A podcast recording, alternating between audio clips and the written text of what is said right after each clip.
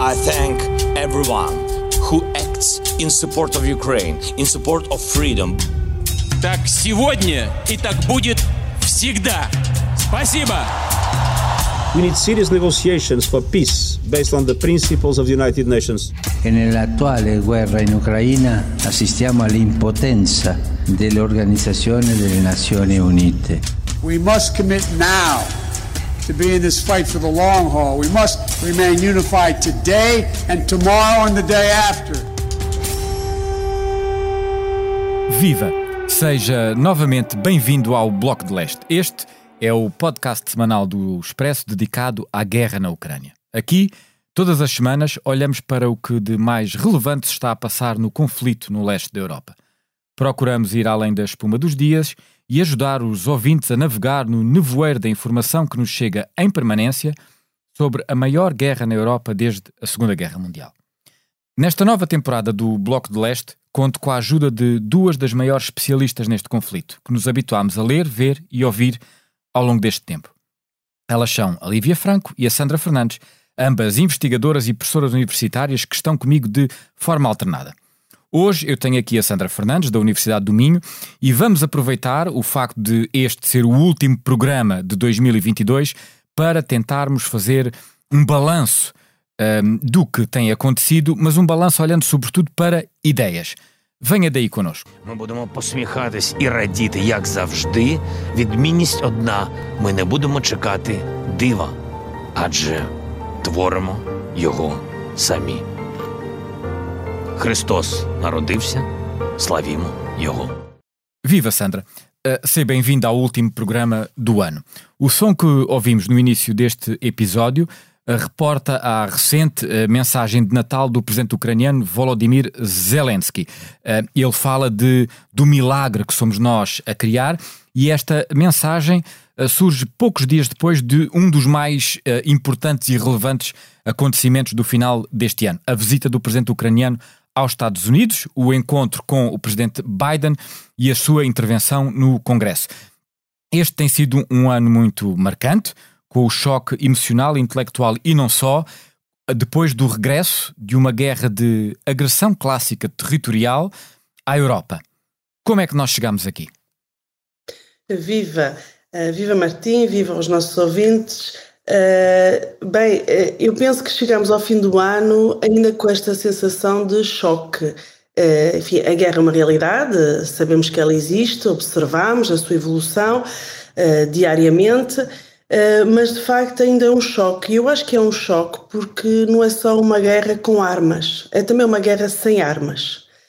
E um, a guerra sem armas é, é, algo que nós vimos precisamente naquilo que acabaste de sublinhar, que é o grande evento é, da semana passada, uhum. que marca o fim do ano, que é, é Zelensky ter literalmente pisado a passadeira vermelha nos Estados Unidos da América, um, tendo sido recebido como um herói, não é? Uhum. E como portador de uma causa que não é só dele, mas que é de, um, de mais pessoas, de mais povos, não é? Pelo menos de uma parte da humanidade.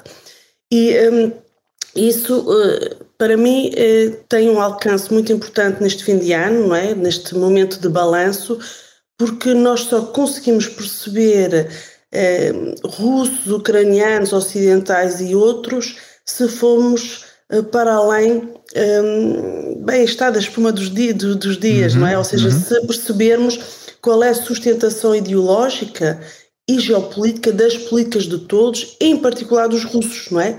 Porque os russos continuam, continuam a dizer a mesma coisa. Eles foram forçados a isso, uhum. foram forçados a atacar a Ucrânia. Portanto, nós não conseguimos um, uh, ultrapassar o choque, digamos assim, perceber o que está a passar e o que aí vem, se nós não aprofundarmos um, a forma como tudo isto é construído em termos de uh, como é que cada um se identifica, se define e se projeta para esta guerra. Deixa-me só fazer um parênteses aí, porque uh, de facto tu dizias no, no início da tua intervenção, uh, e eu queria sublinhar, nós estamos já na terceira década do século XXI e de facto, pelo menos na Europa, e sobretudo graças ao facto do número de conflitos armados e do número de mortos em conflitos armados ter descido muito nas últimas décadas, nós achávamos que já tínhamos passado o ponto das guerras uh, tradicionais, das agressões uh, clássicas uh, militares.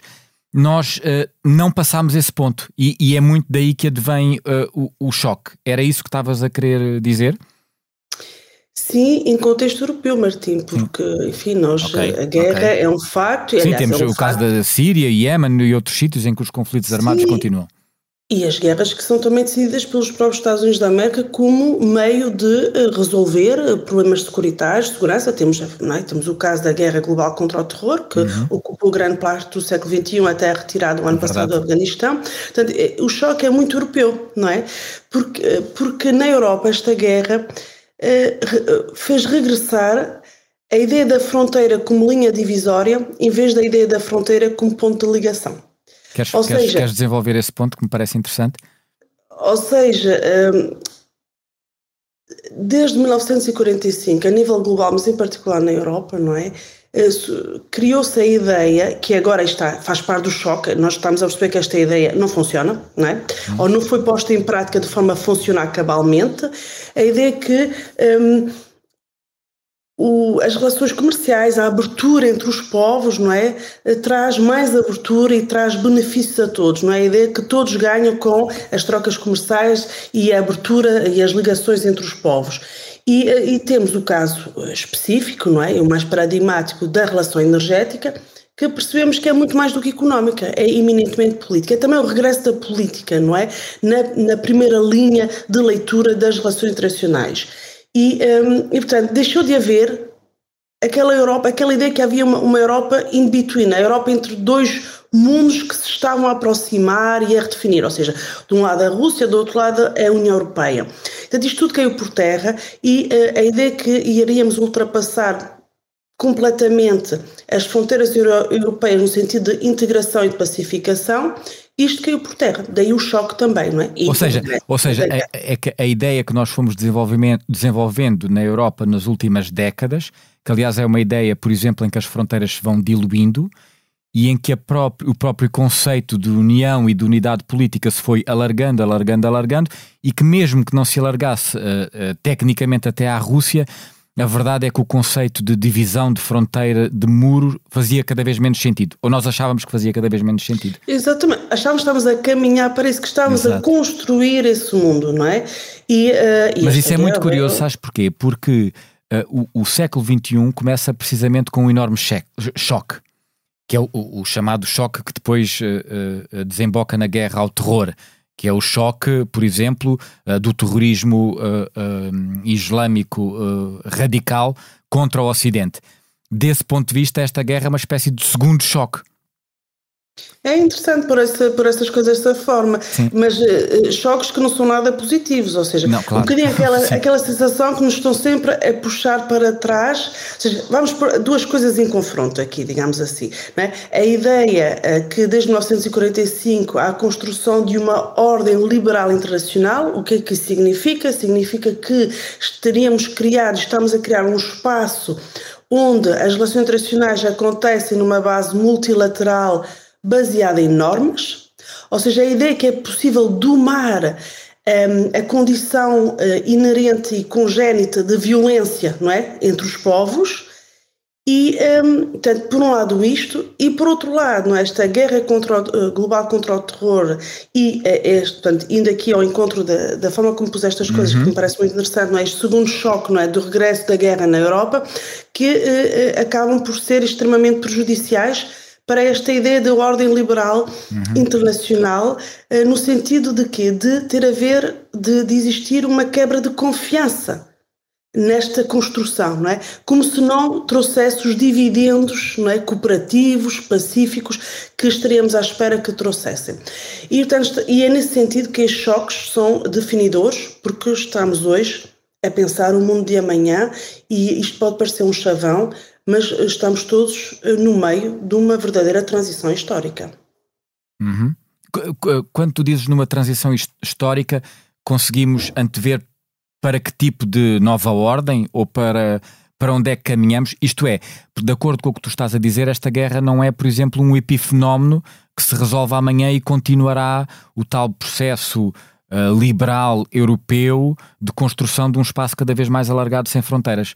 Nós podemos estar a, a assistir a um, a um retrocesso que é mais significativo do que isso? É isso? E eu não sei se vai existir retrocesso. Eu acho que para que não haja retrocesso tem que haver reinvenções e a União Europeia está a mostrar que está a fazê-lo. Também uma, um, um, reforço diferenciado da relação com os Estados Unidos da América. Um, no sentido de haver mais voz europeia junto não é, de, de, dos americanos, mas certamente algo se faz sem a Rússia, ou seja, o mundo da amanhã, uhum. a construção do, do mundo de amanhã em termos de daqueles que querem defender, não é? Um mundo mais cooperativo, baseado em regras do jogo que recusam o recurso à violência de forma sistemática uh, e de forma clássica, será um mundo em que, neste momento, não há espaço para a Rússia. Uhum. Mas, mas... Uh, ah, vem aí uma, o mas normalmente é decisivo? não é, isto não é de todo linear, porque tu, como tu muito bem sabes, há muitas vozes que nos dizem hoje é preciso acomodar a Rússia. E o que é que isso significa neste contexto, não é? é. Acomodar a Rússia. Um, nós temos essas vozes e, uh, e essas vozes fazem uma leitura do mundo que não é aquela que eu acabo de fazer. Né? Hum. Eh, no sentido de apontar não é, para a, continuidade do que temos vindo a fazer desde 1945. De, Deixa-me aprofundar, partindo aqui de duas ideias que nós, aliás, discutimos uh, previamente antes deste uh, programa. A primeira ideia parte uh, do pressuposto de que há quem sustente que esta é uma guerra de poder clássica entre os Estados Unidos e a Rússia. E quem pensa assim é a favor das negociações e da Ucrânia ser uma espécie de peão neste jogo uh, num jogo maior, se quisermos.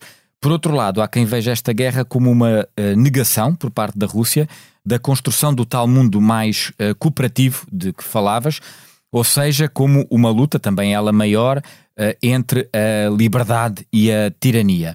Onde é que nós nos devemos situar entre estes dois campos? É, eu penso que esta divisão é hoje muito importante termos noção dela, até porque nós, enquanto enfim, atores deste mundo, não é? Nós vivemos neste mundo e, enquanto indivíduos, temos também, eh, enfim, um, um poder, não é? Eh, nesta, eh, nestes desenvolvimentos. Esta divisão é, penso eu, estruturante hoje do que vai ser a evolução da guerra e do que pode ser a evolução da guerra. E mais uma vez situa-se ao nível das ideias, ou seja, da forma como vemos as coisas, não é? A forma como as escrevemos. Uhum. Um, e uh, estes dois campos, digamos assim, não é? Uhum. Estas duas posturas, estes dois posicionamentos, são uh, tanto posicionamento de políticos, de decisores, como de intelectuais, não é? E, no, e no fim da linha, como de, de, penso que como cidadãos também temos que também assumir e perceber que eles existem. Uh, eu diria que temos, para arrumar um bocadinho as ideias e explicar, temos por um lado o campo dos fatalistas, não é? Dos, dos fatal, fatalistas, fatalistas sim. sim. Ou seja, aqueles que consideram que, e aí temos os, os, grandes nomes americanos, por exemplo, Kissinger pensa assim, não é? Que dão explicações muito estruturais de porque é que esta guerra está a acontecer e é uma espécie de reprodução uh, uh, dos ciclos históricos de violência constante, não é? Uma espécie de mão invisível de lógica da confrontação na, no, na política internacional. Uhum. Eu já vou explicar um bocadinho mais disso. Isso é um bocadinho se quiseres, uh, uh, isso é o desenvolvimento da teoria da realpolitik e daquele pragmatismo Exatamente. de Kissinger que é bem conhecido há décadas.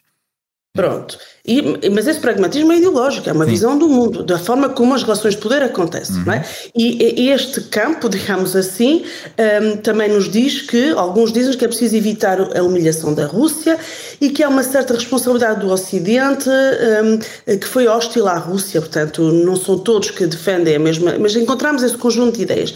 E, uh, portanto, haveria uma espécie de predeterminação da Rússia em lutar contra a NATO, contra a hegemonia americana, que justifica esta guerra e que, aliás, é uma das narrativas dominantes dos próprios russos. Não é? Uhum. Portanto, quando às vezes achamos que russos e ocidentais dizem coisas completamente diferentes, hum, há mais nuances nisso. Mas, não é? de, acordo é com, mas de acordo com o pensamento que tu estás a dizer, essa não é uma lógica, por exemplo, que se resuma ao pensamento do PCP cá dentro. Então é um bocadinho mais alargada.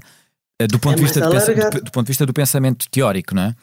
É mais alargado, exatamente. Uhum. Embora, pronto, e, eh, há aqui grandes diferenças, mas há aqui uma lógica de não há, não há escolha, ou seja, é, esta guerra é quase uma guerra sem escolha, é, é, é uma guerra de, de luta pelo poder e de confrontação, e nessa lógica é uma lógica secular, não é? É aquilo que determina o jogo internacional desde que há jogo internacional. E uh, nessa lógica, então, uh, o ponto comum é que é preciso acomodar a Rússia, de uma forma ou de outra é preciso acomodá-la. Uhum. O outro campo que eu, eh, em vez de os chamar fatalistas, estes são os fatalistas, é uma reprodução constante de, desta espécie de mão invisível, como eu dizia, de lógica da confrontação. Uhum. O outro campo é o campo dos transformadores, dos transcendentais, ou seja, que é possível, é, acredita-se que é possível ultrapassar esta, esta lógica da confrontação. E para esse campo, como é que eles veem a guerra? Veem a guerra como uma consequência direta das intenções e das decisões do Kremlin da Rússia. Esta guerra é consequência das decisões que o Sr. Putin tomou. Exatamente. Não é? E não desta espécie de lógica, não é? Eh, de fundo pré-existente eh, que influencia os comportamentos. E nesse campo, nessa visão, então vamos apoiar a Ucrânia, não é? Apoiar a Ucrânia, nomeadamente militarmente, porque um, eh, não se compra a ideia que a Rússia foi de alguma forma forçada, não é? A agir desta forma e um, a ideia que a Rússia foi forçada a agir desta forma, mais uma vez, nós só conseguimos entender isso se percebemos a sustentação ideológica e geopolítica das políticas russas, ou seja, se percebemos como é que a Rússia construiu pelo discurso, uhum. não é? Uhum.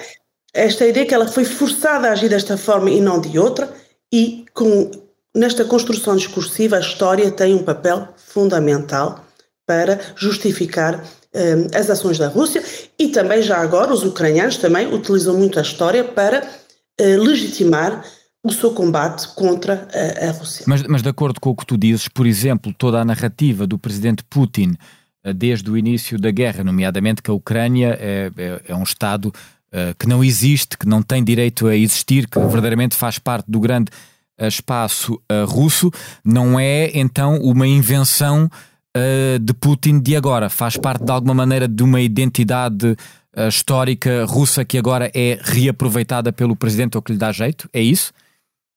Eh, não é bem isso, mas é okay. é quase isso. é quase isso. Então ajuda-nos a chegar. No... Sim. Tocas aqui no ponto fundamental. Eu acho que nós todos, e eu falo de mim, de mim não é? Porque eu, eu estou mergulhada na, nestes temas há mais de 20 anos, não é? Uhum. Um, eu e outros colegas, e, em Portugal e fora de Portugal. Um, eu acho que nós percebemos bem, é, é, digamos assim, o viés histórico, não é?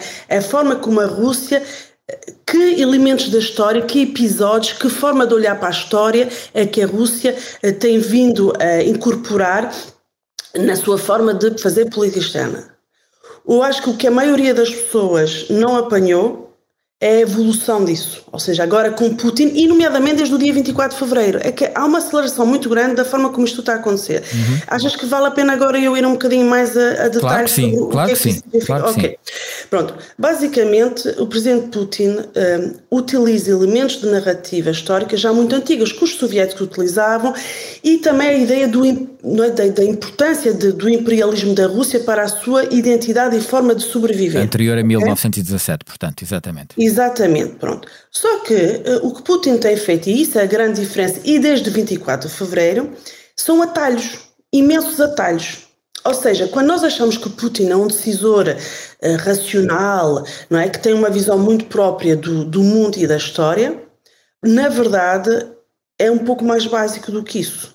Há uma postura muito de vitimização. Ou seja, um, ehm, o mindset de Putin, em termos históricos, é basicamente eh, são basicamente as invasões napoleónicas, uhum. final do século XVIII e século XIX, e a Hitler, Segunda Guerra Mundial. Uhum.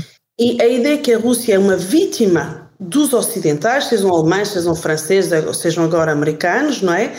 Ou toda a Europa Ocidental, e que a Rússia, eh, em momentos chaves da história, foi muito importante para combater a tirania, ou seja, há uma inversão dos papéis, não é? Uhum. É a Rússia que é vítima dos outros e não os outros que são vítimos, vítimas da Rússia. Mas, mas então, é? desse, mas desse ponto de vista, o espírito uh, russo é atualmente um espírito que está, está completamente uh, toldado pelo facto de viver num país uh, sem as liberdades que nós no Ocidente temos e, de, de alguma maneira, uh, refém da narrativa de Putin, ou essa ideia de vitimização é algo que faz parte da própria identidade do pensamento dos russos em relação ao Ocidente?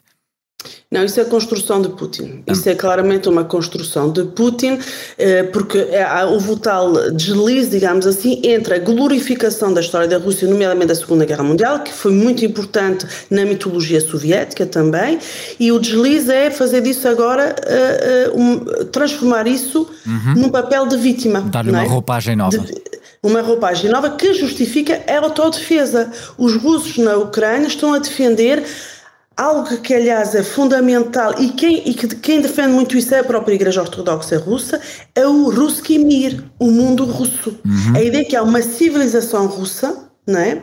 que é preciso ser defendida e ela ultrapassa as fronteiras da Rússia. Aqui incorporamos também a visão neo-imperial da Rússia. Portanto, é bastante complexo, tem várias camadas e uh, tem vindo a evoluir muito com Putin e desde o dia 24 de fevereiro. Aliás, não é, não é uh, anedótico que um, eh, em 2018 uh, a Igreja um, Ortodoxa Ucraniana, uma parte, rompeu com Moscovo, com o patriarcado de Moscovo, precisamente porque considerava que havia aqui construção de narrativas que anulavam o nacionalismo ucraniano e a ideia de uma nação ucraniana. Fala, desenvolve um bocadinho, eh, se quisermos, o lado ucraniano da construção de uma narrativa. Uhum. Estavas um bocadinho a olhar mais para o lado do russo, uhum. mas já abordaste também de que maneira é que Zelensky e o povo ucraniano, à volta desta guerra, também constroem um, uma narrativa, uma, uma narrativa nacional um, uh, uh, que faça sentido como um, um corpo uh, coerente? É, é, eu, nós, nós, visto de Portugal, isto é tudo muito diferente do que é a nossa história. Nós temos uma história muito estável, secular, uhum. uma construção de nacionalidade que tem séculos e que se foi afirmando também pela via das armas, não é? Temos aqui a vizinhança com Espanha, um, enfim, só que nós resolvemos isso há muito tempo, digamos assim. Uh, estes, estas áreas do mundo, o próprio termo Ucrânia significa a ideia do confim, o confim do Império, o último degrau do Império. Do, a Ucrânia, do, império, do Império Russo, lá está. Não só otomano, polaco, austro-húngaro, pronto. Portanto, esteve ali, é um país imenso, mas que esteve muito dividido entre impérios. A Ucrânia, independente, só tem dois momentos, um momento muito curto de 1918 a 1920-21 e depois de 1991.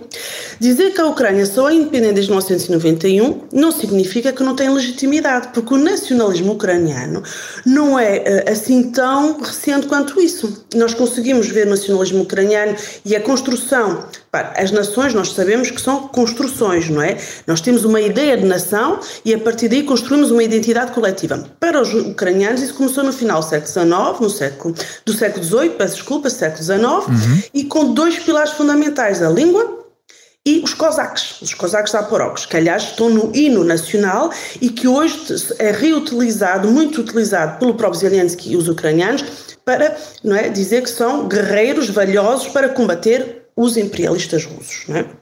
Portanto, a ideia de identidade e de nacionalidade ucraniana é antiga. O que eu dizia, quando eu falava de atalhos da história, é isso que Putin faz. Putin nega que isto existiu, não é? E diz simplesmente: olha, isto é um país independente de forma muito recente e nós não lhe reconhecemos independência porque nós temos uma existência cultural para além das nossas fronteiras. É isso que, eh, que a narrativa russa diz e os deslizamentos que têm acontecido desde 2014 e desde que a guerra começou é dizer que eh, não é? há, naz, há nazis na, na Ucrânia uhum. e que uh, a Rússia precisa de se defender não é? de uma ameaça uh, existencial que os ucranianos lhe estariam a causar.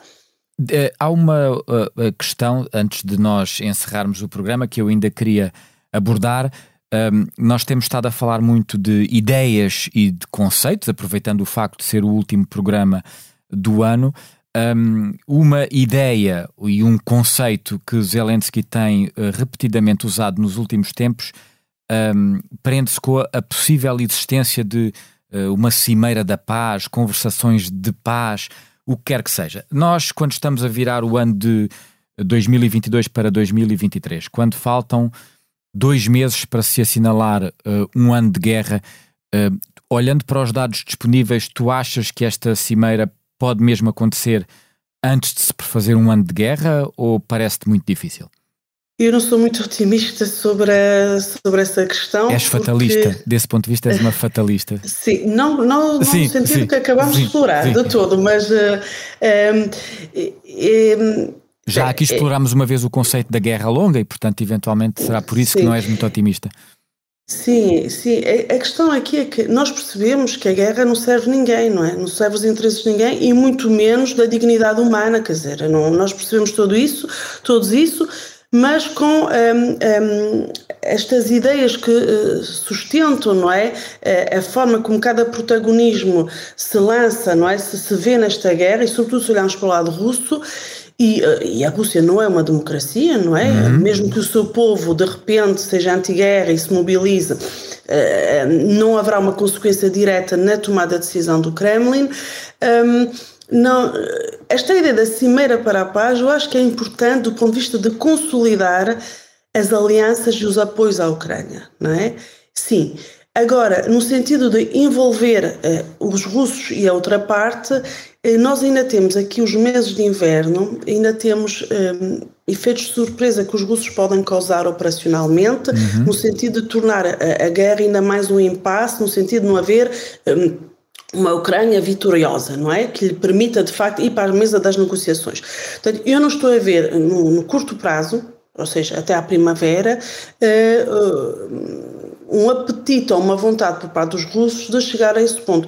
E, francamente, neste momento, nem por parte dos ucranianos, não é? Hum. Enquanto os ucranianos uh, estiverem nesta, nesta, uh, nesta posição de conseguirem, terem na perspectiva de conseguirem um, serem vitoriosos, não é? Uhum. Operacionalmente, não me parece que, que, que isso seja expectável. Agora, que já há vários meses percebemos que um, a narrativa de vamos chegar à mesa da negociação, de negociações, temos que lá chegar, isto é claro que está no horizonte e está a ser trabalhado, mas eu acho que as condições ainda não, não existem. Pelo menos eh, hoje, não é? Final de, de 2022. Exato. Não é muito realista. Sandra, antes de nos despedirmos, eu sei que queres deixar uh, uma mensagem para os nossos ouvintes. Força.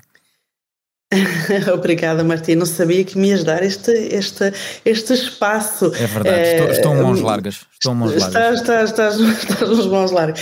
Não, eu, eu, hum, eu claramente acho que neste final de ano e, e eh, enfim, eh, esta guerra eh, mexe com todos nós, não só nas nossas vidas, enfim, no sentido das nossas lidas, não é? Das nossas, da nossa vida, das nossas carteiras, das nossas eh, formas de, de pensar o nosso dia a dia e de o viver, não é? Mas mexe connosco como europeus, não é?